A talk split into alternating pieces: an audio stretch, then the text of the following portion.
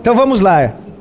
É, a gente vai trabalhar hoje com alguns pontos que dizem respeito às marcas do nosso tempo, as características do nosso tempo. Toda vez que a gente vai trabalhar com apologética e cosmovisão, são dois núcleos que a gente vai desenvolver durante esse ano, nessa, vamos chamar dessa disciplina, né? A gente é, sempre vai lidar com uma necessidade de entender que características são o nosso tempo. É, então, se a gente vai fazer cosmovisão, quais são as visões existentes para que a gente possa conhecê-las? Se a gente vai realizar uma defesa da fé, que é a apologética, a gente precisa entender, defender a fé do quê? Então é importante que a gente tenha uma dimensão sobre quais são as marcas do nosso tempo. E eu gostaria de começar com uma pergunta para vocês. Será que a nossa época apresenta maiores dificuldades para defender a fé cristã do que no passado? Eu queria escutar pessoas que acham que sim pessoas que acham que não, para a gente pensar um pouquinho sobre é, os desafios da nossa época. Quem acha que sim, Poderia apresentar para mim os motivos que vocês acham que. Por que hoje é mais difícil?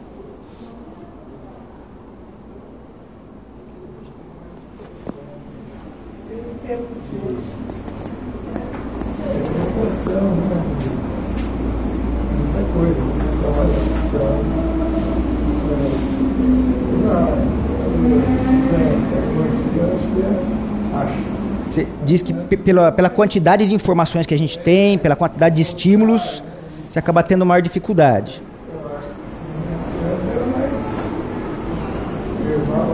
Mas no tete a tete, mas ó, um a um. É. Uhum. Tá. Mais uma opinião. Desculpa, alguém falou aqui. Eu entendo que é mais difícil hoje defender a fé, embora é uma questão de comunhão com o Senhor.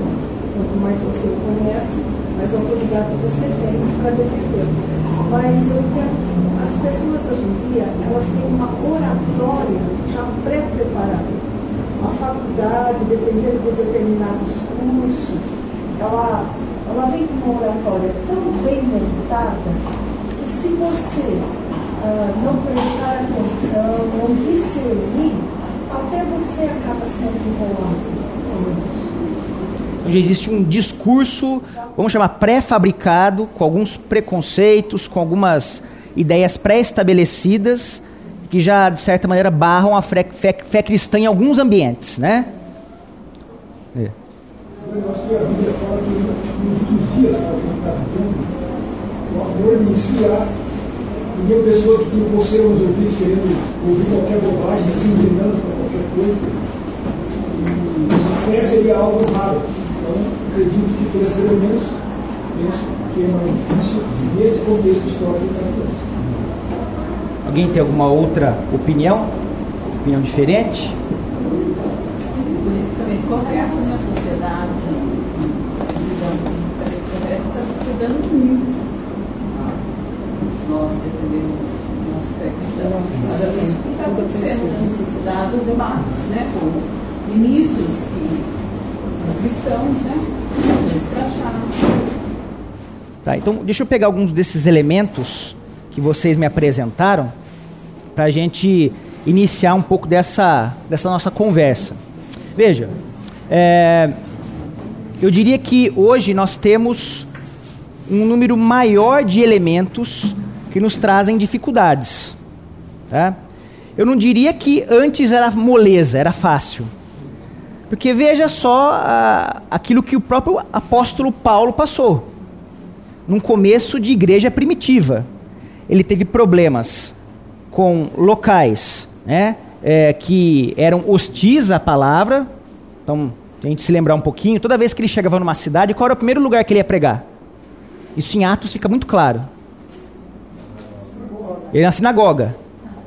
Ou seja, ele ia no olho do furacão, né?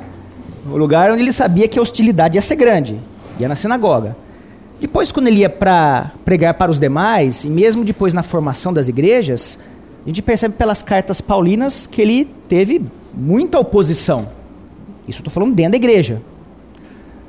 É, e as oposições eram diversas. Ele foi é, em várias regiões distintas, com culturas diferentes.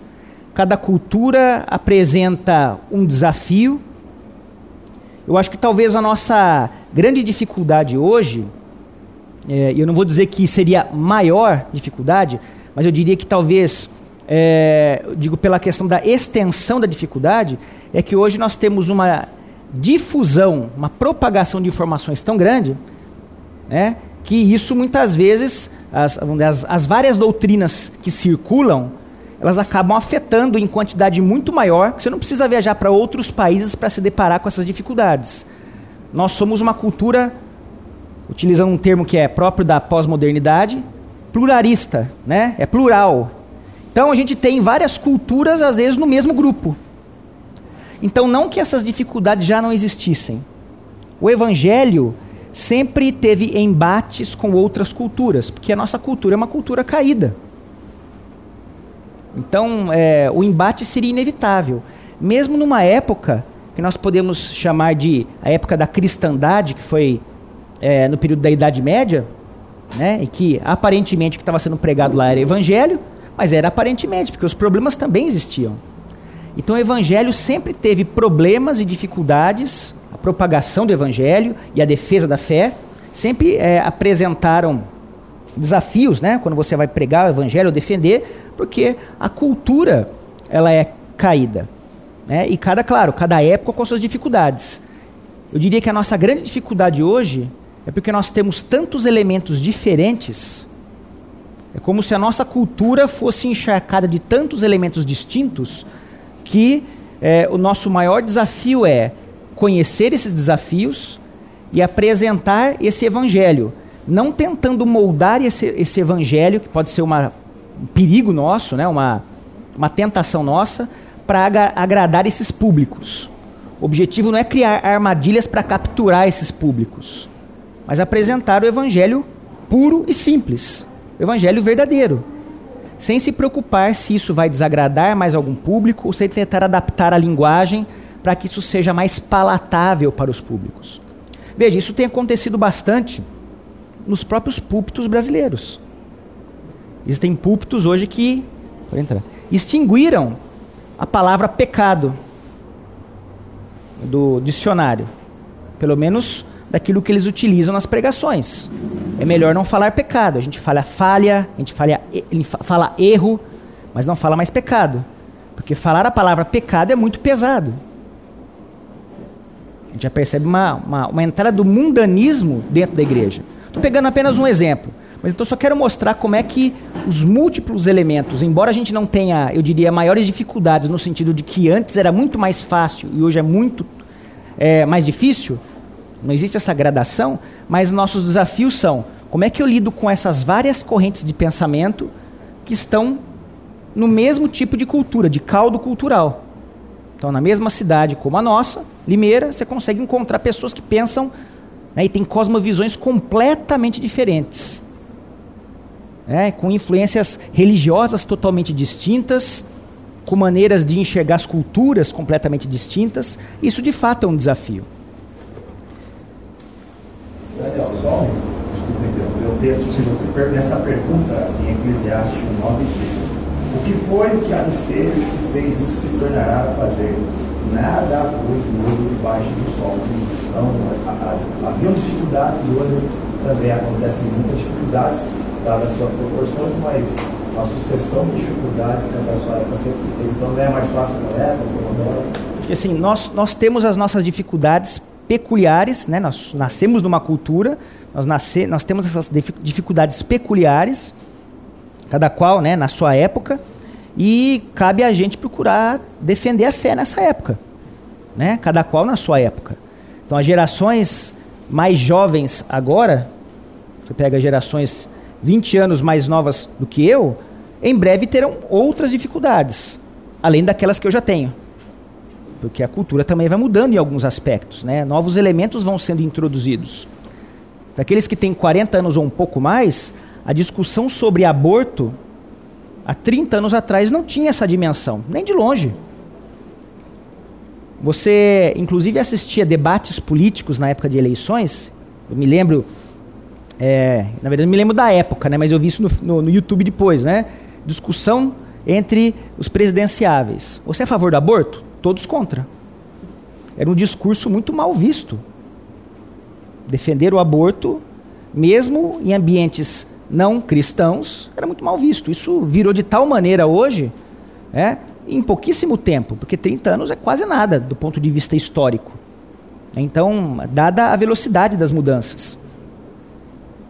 Vamos pegar um texto, está em 1 Coríntios 1, de 18 a 25, que mostra muito bem sobre a sabedoria desse mundo. 1 Coríntios 1, de 18 a 25. Quem puder depois ler para mim, por gentileza.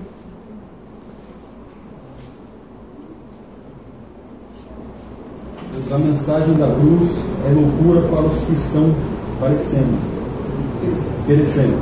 Mas para nós que estamos sendo salvos, é o poder de Deus, pois está escrito: Destruirei a sabedoria dos sábios, rejeitarei a inteligência dos inteligentes. Onde está o sábio? Onde está o erudito? Onde está o questionador desta era? Acaso não tornou Deus louca a sabedoria desse mundo?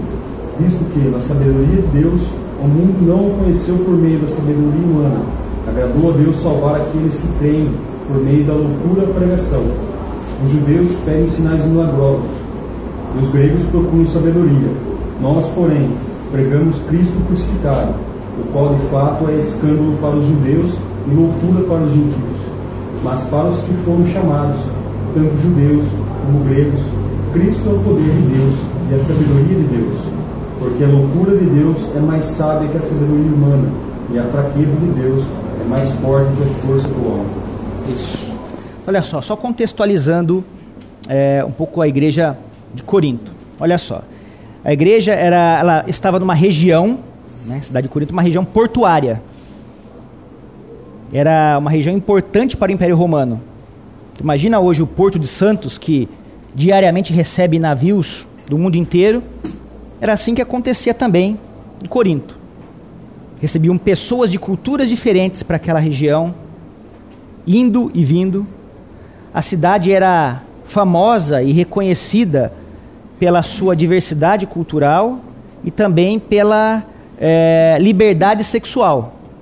Existia tanta prostituição nas regiões portuárias para receber os viajantes, quanto principalmente é, a prostituição cultual a deusa Afrodite. Então você tinha grandes cultos a deusa Afrodite com orgias, né, e com práticas sexuais é, dentro, nas prostitutas cultuais, né, que faziam parte dessas práticas é, dentro desses locais, né, das, dos, dos locais para culto.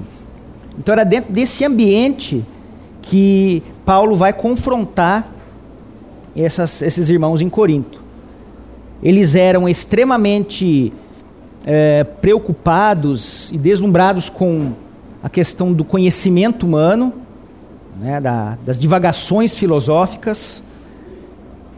E ele vai então, nesse contexto, estar tá discutindo um pouquinho sobre essa situação. Veja que ele faz uma comparação muito interessante. Olha só. Ele diz que a mensagem da cruz tem aspectos distintos, ou ele é recebido de maneira distinta para dois grupos distintos.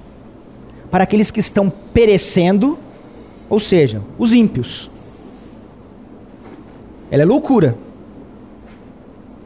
Para aqueles que são salvos, que foram resgatados, é poder de Deus. A recepção dessa mensagem da cruz é completamente distinta para esses dois grupos. E ele trata da questão da é, sabedoria humana e sabedoria divina. São duas coisas completamente diferentes. É. A maneira como Deus se manifesta a nós quando você escuta uma pregação, quando você se depara com a beleza do Evangelho, é você se quebrantar, é você se maravilhar com, a, com o tamanho do seu Deus, com a magnitude daquilo que Deus fez e ainda faz no meio do seu povo. A gente se emociona com isso, de fato. Mas para quem é ímpio, é algo completamente louco. Imagina só, ele fala dos judeus, né? Que para os judeus é escândalo a palavra utilizada. Os judeus, os, judeus, os judeus estavam esperando um grande salvador. Eles haviam passado em vários momentos distintos da sua história a situação de serem escravos, de serem é, pegos em cativeiro. Nesse momento estavam diante do domínio do Império Romano. Ah, e, ah, no sentido imagético, né, daquilo que eles imaginavam, é, o Salvador seria um Salvador como um guerreiro, em que viria para arrebentar com os soldados romanos, com todos aqueles que têm poder, para estabelecer o reino que seria daquele povo escolhido por Deus. Aí vem para o mundo um homem que não era rico, carpinteiro, filho do Zé e da Maria, que era é, simples, embora muito sábio em palavras. Mas era algo completamente fora do daquilo que eles imaginavam, porque um homem como esse, depois de tudo, ainda vai ser morto da maneira mais humilhante que existia para aquela época. Ou seja, que tipo de rei é esse? Isso é um escândalo, né? Como assim? Ele é o rei? Como assim ele é o próprio Deus encarnado? Então, essa mensagem, e a mensagem da cruz, que aponta para a morte de Cristo, mas é uma morte redentora de um Deus que morre por nós, sendo ele juiz e redentor, isso é completamente escandaloso. E por outro lado, também é completamente louco. Porque para os gregos, essa ideia sequer passava pela cabeça. Porque um Deus precisaria morrer. Tudo bem, a gente sabe. Foi o Jesus, homem, na sua humanidade, que sofreu por nós. Mas a questão é: é, é Deus, o próprio Deus encarnado. Então, isso na cabeça dos ímpios, e a gente percebe isso inclusive hoje. Não muda nada. Se era para aquela época, continua sendo para hoje. É algo escandaloso. É coisa de maluco. É coisa de ignorante. Como é que você vai acreditar num Deus assim? Então, assim como era naquele momento a mensagem da cruz como loucura para os ímpios, continua sendo. É assim como naquele momento era poder de Deus para os salvos, continua sendo. Nada mudou. Né? E esse, esse, esse é o poder da pregação do Evangelho. Só uma vez. Os judeus, naquela época, estavam sendo humilhados, né, se sentindo humilhados debaixo do poder do Império Romano. Então, não é de todo descabida né, a expectativa deles de um libertador, de um guerreiro. Uh, aliás, é, é plenamente compatível com profecias messiânicas do Antigo Testamento que falavam de um Messias que viria pisar no crânio dos inimigos do povo de Deus. De um Messias sanguinário que viria libertá-los né, e instalar a glória do, povo de Deus. Né? A, grande questão é que eles não entenderam, e por isso Jesus os repreende, né? repreende os dois discípulos da cadeia de Maús, dizendo, olha, mas vocês não, nunca entenderam que primeiro convinha que o Messias fosse humilhado, né? É, então eles é, erraram, eles falharam em perceber que primeiro é, era necessária a humilhação. Né? O interessante, fazendo um paralelo para hoje, é que hoje todo mundo, entre aspas, já conhece Jesus humilhado. E hoje aconteceu o contrário, as pessoas se esqueceram e se cegaram pro Jesus da segunda vinda, que virá em poder, em glória, em força, em majestade, e virá sim destruir os inimigos do povo de Deus. Aí me pergunto se eh, a, a falha da igreja cristã em proclamar este Jesus né, não contribui para essa visão distorcida da, da, da, fé cristã de hoje, é como, é, assim, o Jesus humilhado, ele já veio já acabou, não é, não é com esse que as pessoas terão de lidar daqui para frente. Só uma pergunta. Sim, não, mas eu acho que é, é isso mesmo. É, é, esse Jesus exaltado em glória, na verdade, os judeus erraram na cronologia, né? Quer dizer, eles não perceberam que ainda virá. Mas é isso mesmo. Né? A gente precisa sempre lembrar desse Jesus é, grandioso. É claro que ele foi grandioso também na sua humilhação. Mas é, ele virá para pisar os inimigos. Isso vai acontecer. É, e é evidente que nessa, às vezes nessa polarização, falsa polarização, o pastor falou um pouco disso, né? Questão da mensagem da cruz. É, mostra o Deus irado e misericordioso ao mesmo tempo. Na cruz é demonstrada a justiça divina e a graça. Então essas duas coisas coexistem. Então esse Jesus que é humilhado virá agora de forma exaltada e completamente poderosa para esmagar os inimigos. Para nós é uma sensação de grande alegria, embora deva causar um misto de temor e alegria. Porque tudo aquilo que a gente vê e que é completamente santo, sendo nós ainda pecadores, é, causa um tremor. É, a gente vê todas as manifestações teofânicas de Deus, sempre causava uma sensação de, de medo.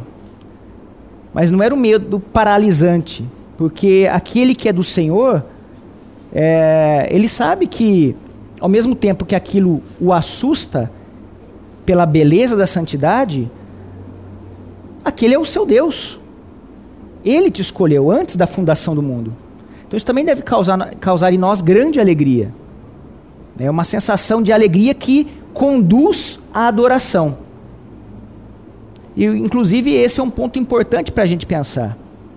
Se a nossa maneira de enxergar a Cristo não nos conduz à adoração, talvez a gente não esteja adorando o Cristo correto.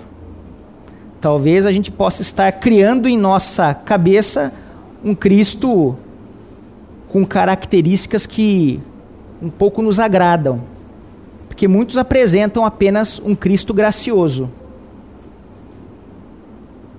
É, mas não nessa condição de um Cristo que virá julgar, que virá é, diante dele é, pisar, né, ele pisar todos os inimigos e nós seremos os espectadores. Nós iremos ver isso.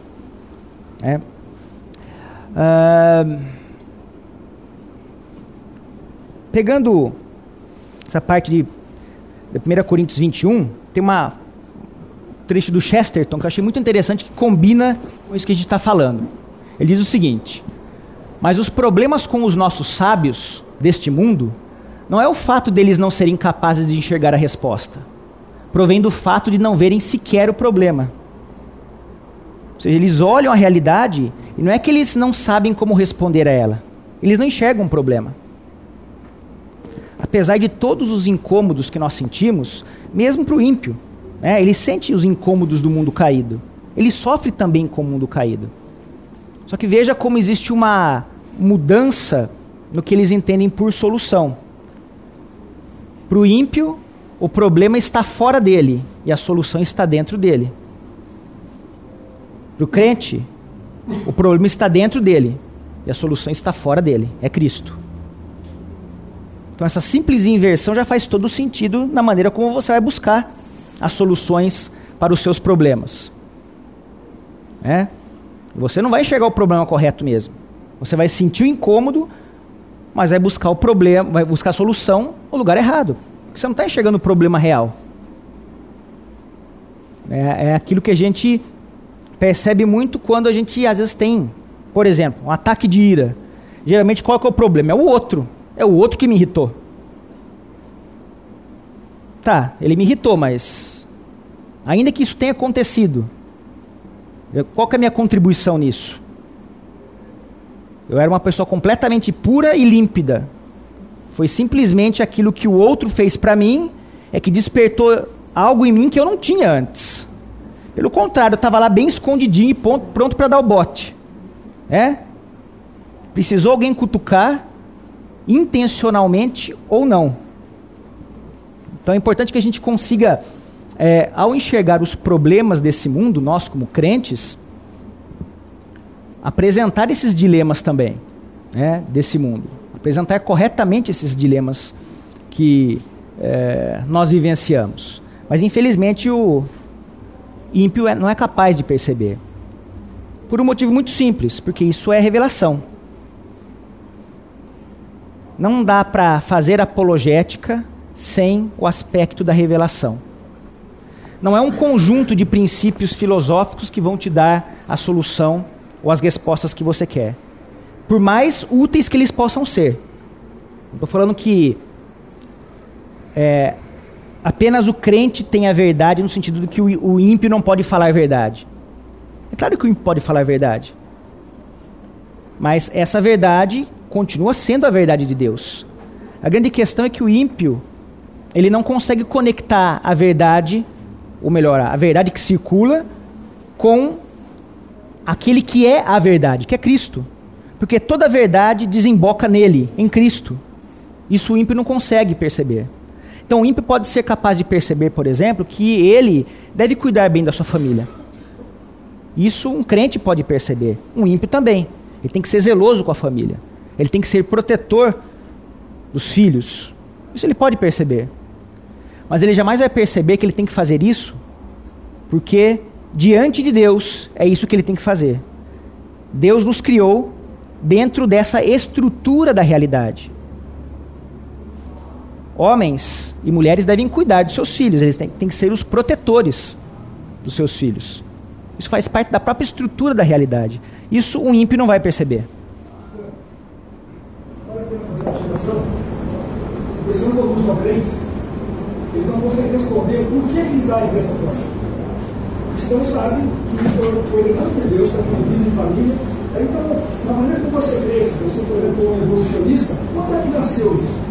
Quando que essa percepção surgiu que um homem deveria ser, não consegue é, conectar essa condição.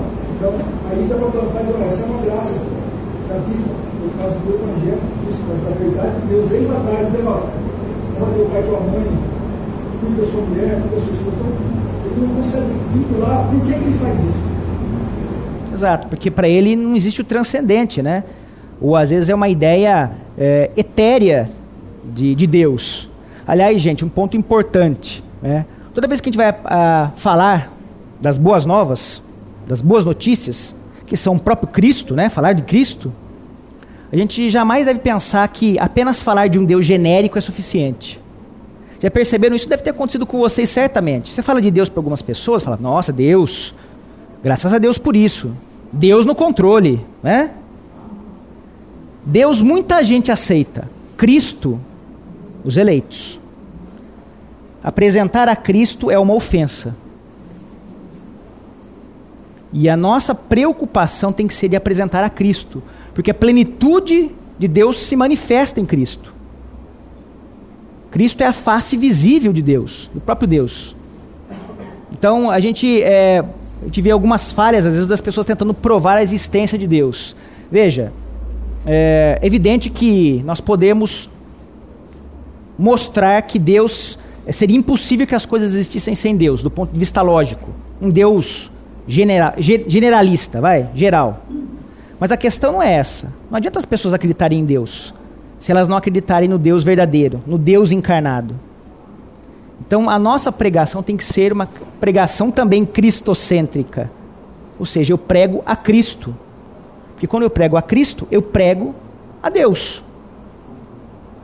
É, senão a gente às vezes sai com uma visão equivocada de que, poxa, eu consegui convencer o meu amigo que Deus existe. Tá, mas que Deus é esse na cabeça dele? Porque afinal de contas, os islâmicos também acreditam em Deus. E tem muita gente que hoje se questiona: será que o Deus dos islâmicos é o mesmo Deus dos cristãos? É evidente que não. E se a gente se questiona isso, é porque a gente não entendeu de fato. Alá não é o mesmo Deus. É um ídolo. O nosso Deus é o único Deus verdadeiro. Porque ele aparece e encarna na figura de Cristo. Então é importante que a gente sempre deixe Cristo na centralidade do nosso discurso. Por mais indigesto que isso seja. Porque, como eu falei, mesmo no mundo atual, mesmo para aquele que é ateu, você falar graças a Deus ou coisas nesse sentido, isso não vai chocar muito. Né? Parece algo tão é, pulverizado na nossa cultura que é um Deus genérico. parece um bom dia ou uma boa tarde. Mas falar de Cristo é muito diferente. Ele tem um tom é, de confrontação para todos aqueles que não são é, crentes. É, voltando no começo da, da, da, aula, essa questão de maior dificuldade ou menor dificuldade de defender a nossa fé, é interessante que de alguns séculos para cá existe algo novo que não existia, pelo menos nessa formulação antes, que é o, de, o conceito de o homem ser bonzinho e o homem então se, se esforçar muito consegue fazer com que o mundo inteiro seja ah, muito bacana e que a gente não precisa de Deus.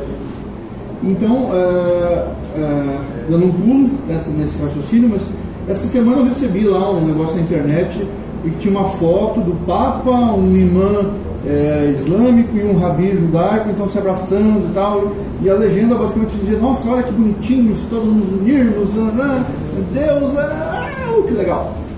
Mas isso não vai levar a nada, porque por mais esforços que nós façamos, não vai chegar a Deus. E é como você acabou de dizer: não é o mesmo Deus. E Cristo não está presente ali no meio daquele abraço legal que fez. Então, eh, essa é uma diferença relevante em termos do, do que a gente tem para apresentar ou do que a gente deve apresentar para o povo em termos da, da, defesa da fé e é, do, da apresentação do Evangelho. É, aproveitando a sua fala, me veio agora, né? É, o amor do mundo, ele é um amor que entende que o amor sempre traz conforto, nunca confrontação. O amor de fato que provém do Evangelho, ele traz conforto também. Mas ele, ele confronta. E isso tem que ser demonstrado também nas nossas ações. Quando a gente percebe que irmãos estão errando, nossa função é confrontar. E quando eles estão precisando de conforto, é confortar. As duas coisas andam juntas. Porque se o nosso objetivo é só confrontar, é, talvez a nossa mentalidade seja de tirano. Talvez você tenha que pensar que se de fato isso é amor.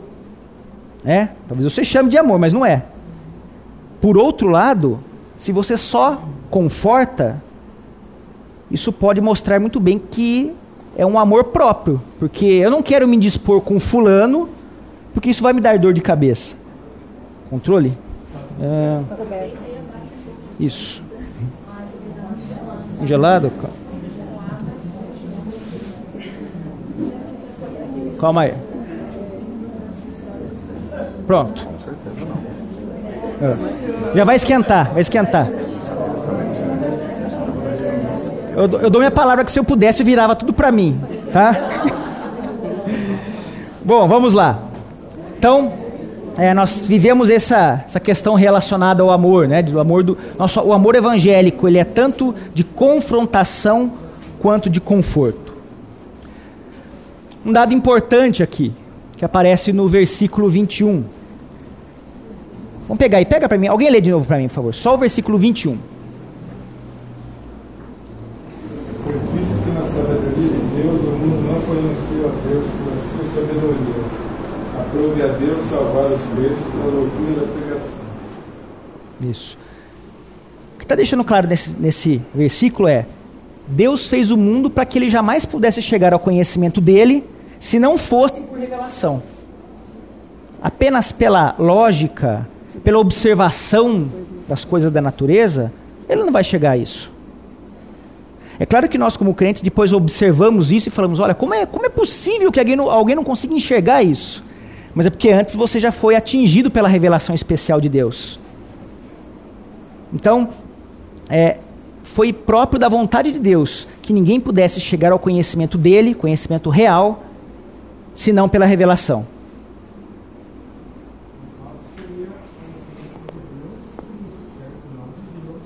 É, não Deus genérico. É, isso. É. Isso. É, não é uma questão, por exemplo, assim, não tem a ver com Deus trino, né? A gente pode entender o seguinte, como outros entendem. Ah, esse mundo só pode existir se existisse um Deus.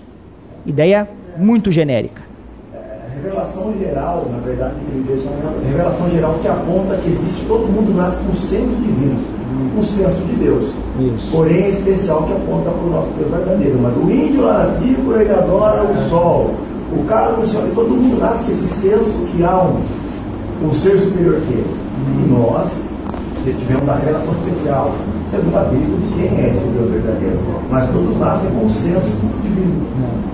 E através Isso é. da revelação geral. Então, ele dá glória é, à natureza, ao mar, ao céu. Mas isso a gente nasce, um senso divino. Mas a revelação especial fala quem que é esse verdadeiro Deus.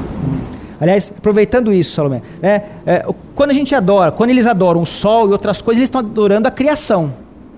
Qual que é o nome disso? Idolatria. né? Então sempre vai cair em idolatria. Se a adoração não é o Deus verdadeiro, tudo que é feito fora disso é idolatria. É, Então, quando você adora um Deus que é um mosaico de figuras que você montou para si, idolatria. Sempre cai na idolatria se não for para o Deus verdadeiro.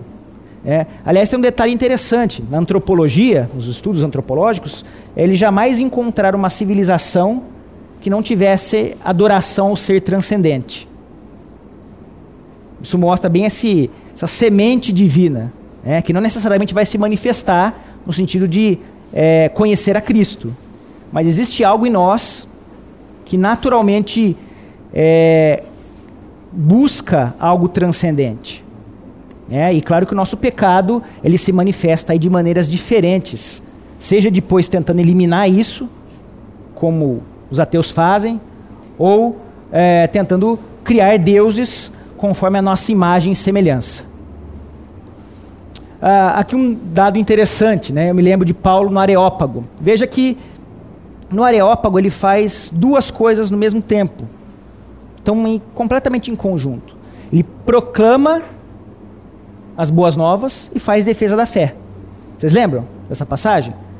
Paulo chega lá para os atenienses e fala: em muito vocês são religiosos. Eu quero aqui apresentar para vocês o Deus desconhecido, que eles tinham no panteão de deuses deles eram tantos, mas vai que eles esquecem de algum, eles fizeram lá a imagem do Deus desconhecido, para não ter perigo de fugir algum. Ele chega e fala: ó, é desse Deus que eu quero falar. Né? Ele ia apresentar a Cristo. Daniel, desculpa interromper. Alguém ficou sem é, preencher a presença? A lista de chamada? Isso depois só passa para trás, por gentileza. Viu?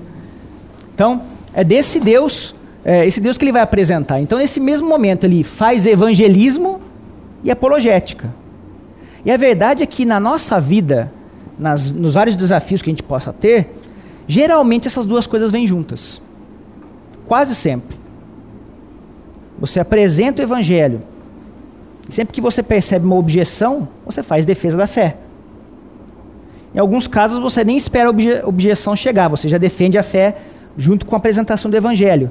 Então, embora a gente esteja trabalhando com uma ideia de vamos estudar apologética, e aí, novamente, reforçando as palavras do pastor Wellington, né? A gente não pode ter uma ideia de que isso é assunto para acadêmicos.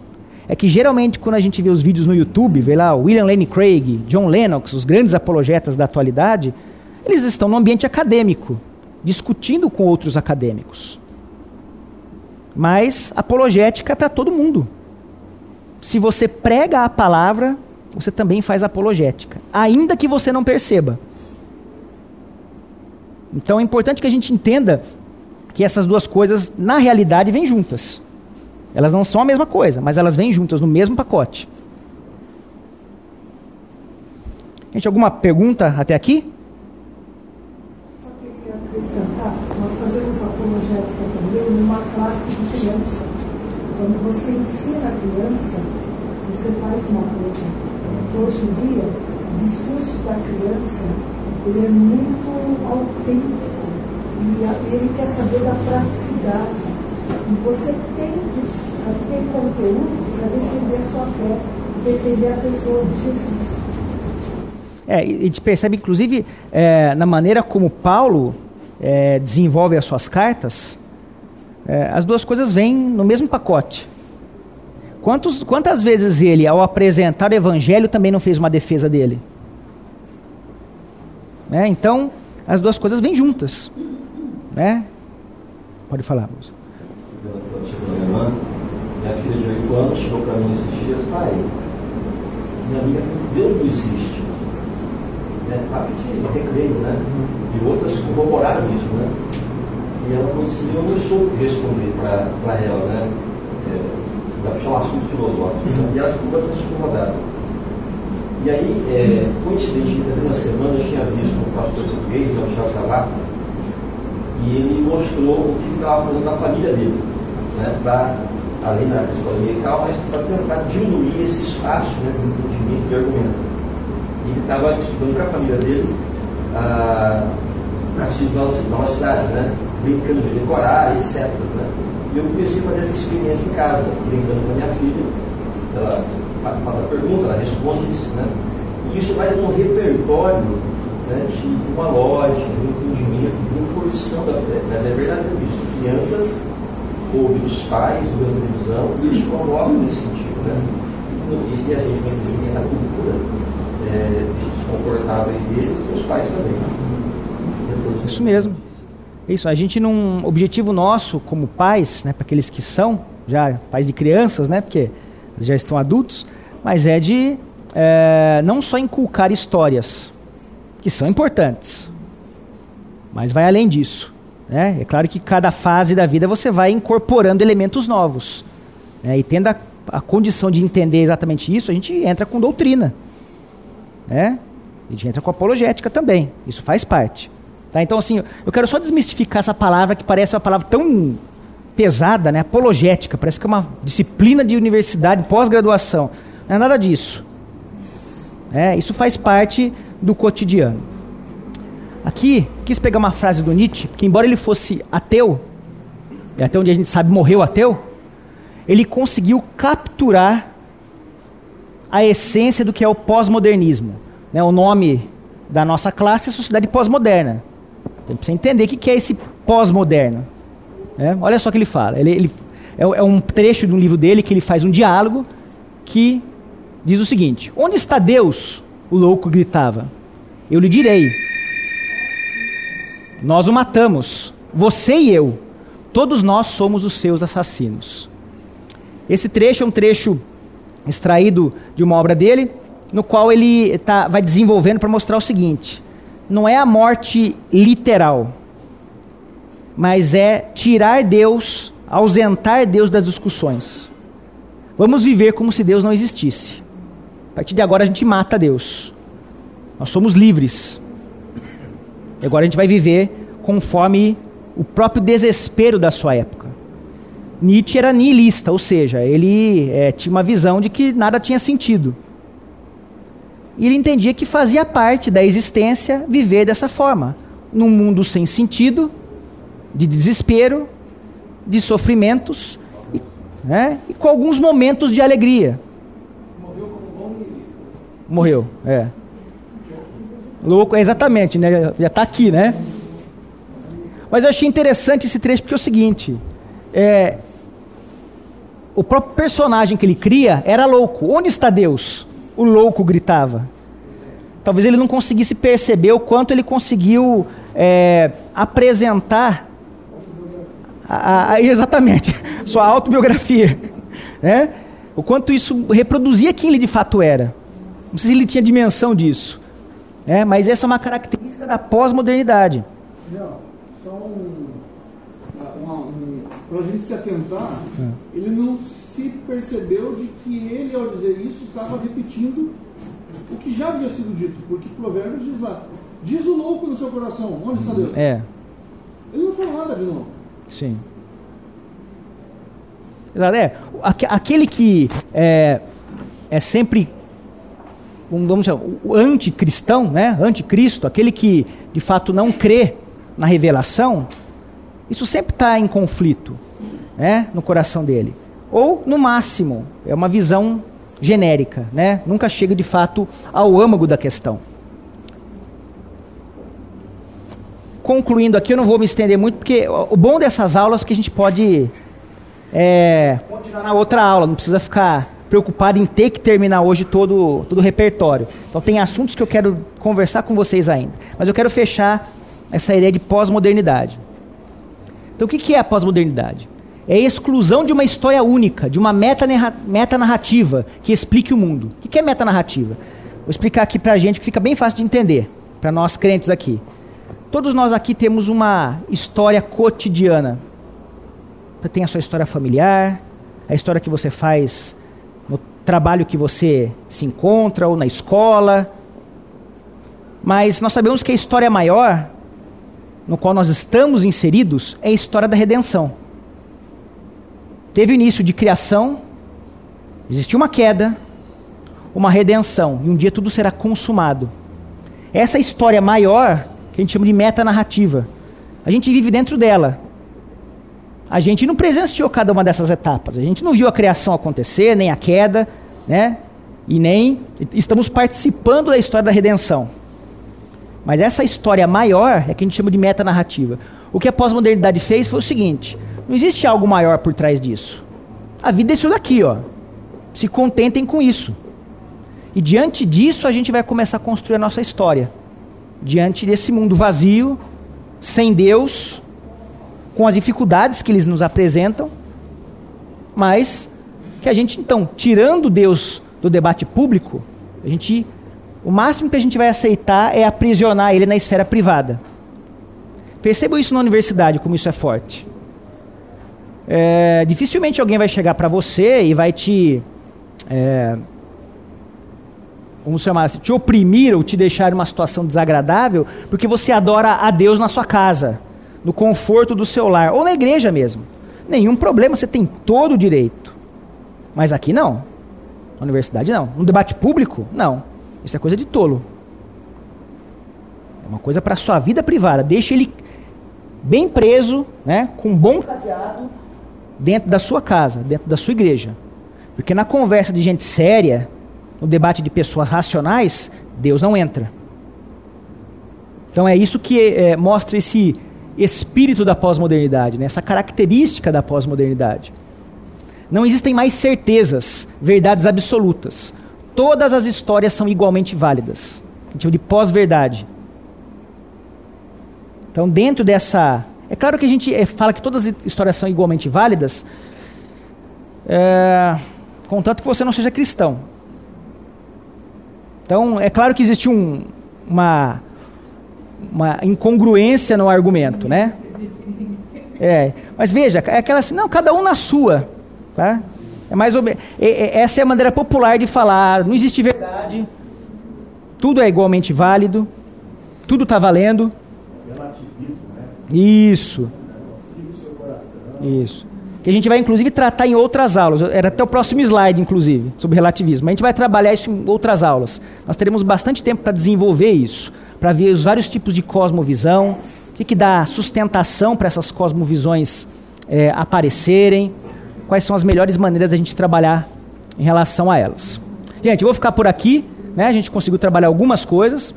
E, e na próxima aula a gente vai continuar desenvolvendo um pouco dessa, desse aspecto introdutório referente à apologética e cosmovisão.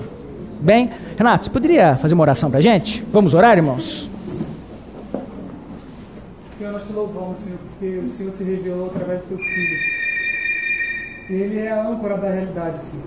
É nele que nós temos a verdade, que Ele é a verdade. É nele que nós temos a certeza de que a vida pode ser melhor, e nós temos dificuldade, tristezas, mas acima de tudo o Senhor é um Deus que controla todas essas coisas.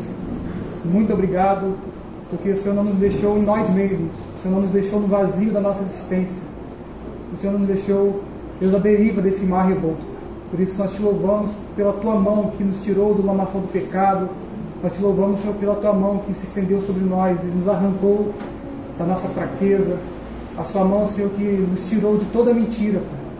Te louvamos e te agradecemos pela obra do Teu Espírito Santo que ilumina toda essa verdade. Te agradecemos por isso, em nome do Teu Filho Jesus. Amém. Amém. Gente, bom domingo.